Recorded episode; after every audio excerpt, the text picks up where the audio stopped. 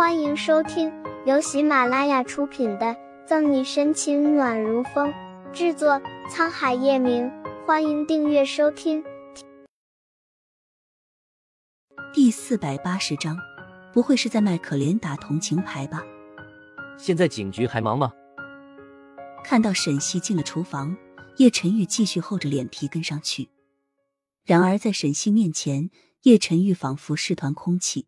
除了挨着路，偶尔被白眼，便是全程无视。顾春寒看着自家表哥第一次这样在一个女人面前如此讨好都被无视，憋不住的想笑，忍不住嘀咕：“叶气一时爽，追妻火葬场啊！表哥，当初你那么凶，现在知道下场了吧？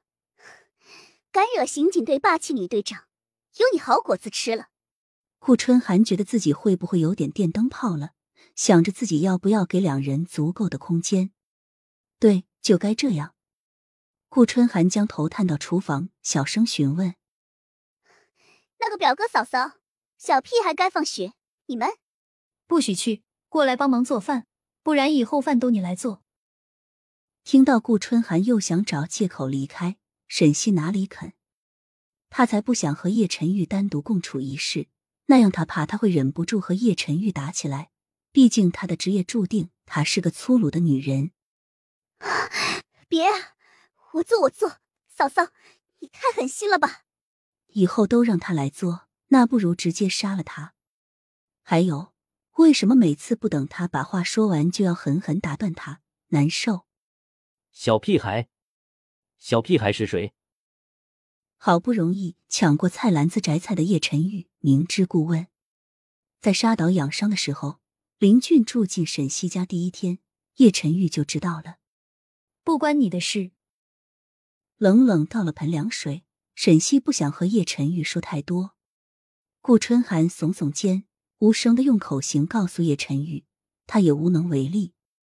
很快，沈西将做好的菜端了出去，叶晨玉也跟着坐下。然而，沈西只做了两个人的菜，并没打算让叶晨玉和他们一起吃。顾春寒看着一旁叶晨玉有些黑的脸色，嘴上笑着说道：“那个表哥，我们这个菜太简单了，一会儿我给你叫外卖。”其实顾春寒也没想到沈西竟然一直没消气，真的自顾自吃了起来，好像叶晨玉真的不存在一样。至于林俊，沈西让穆饶暂时先接到他家住一日。我到现在都还没吃早餐，一大早就开始视察。视察完商场的时候，本来准备去吃饭，结果帮你们处理没带钱的事，还送了你们回来。叶晨玉郁闷的看着两个女人，然后盯着沈西，定定的看了起来。这个女人还真就不搭理他。听到叶晨玉说的话。顾春寒小心翼翼的看了眼冷着脸吃饭的沈西，表哥，那你应该很饿，这怎么办呢？顾春寒故意将语气说的无奈。从叶晨玉在商场出现帮他们解围到现在，沈西内心不是没有波动，真的像他表现出来的那样平静。沈西知道叶晨玉作为一个集团的总裁有多忙，忙到早餐都来不及吃也很正常。仔细想想。现在自己这样是不是有点过分了？就算两人闹僵，但最基本的感谢他还是不能忘。春寒，去多拿双碗筷来。不过叶总，我们这菜有点少，估计也不怎么合你胃口，所以你吃的时候麻烦有多少话都憋回去，我们不接受反驳。沈西也有怀疑，叶晨玉的脾气怎么感觉变了些？他忙到没时间吃饭，干嘛给他们说？不会是在卖可怜打同情牌吧？算了，就当还他人情。他帮了他们，请他吃了顿饭。叶晨玉闻言忍不住嘴角上扬，笑了起来。他就知道沈西不会还那么无情。除了一开始顾春寒喋喋不休的说着，回应他的除了沈西和叶晨玉的冷脸，就没别的了。于是他也乖乖吃饭，没再说话。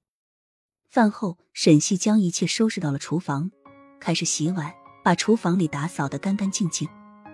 看着沈西吃完饭就一直忙，叶晨玉想去帮忙，让他休息会儿，却被沈西两两处理。自己动手不行，叶晨玉替顾春寒去打扫，西装口袋里的手机突然响了起来。本集结束了，不要走开，精彩马上回来。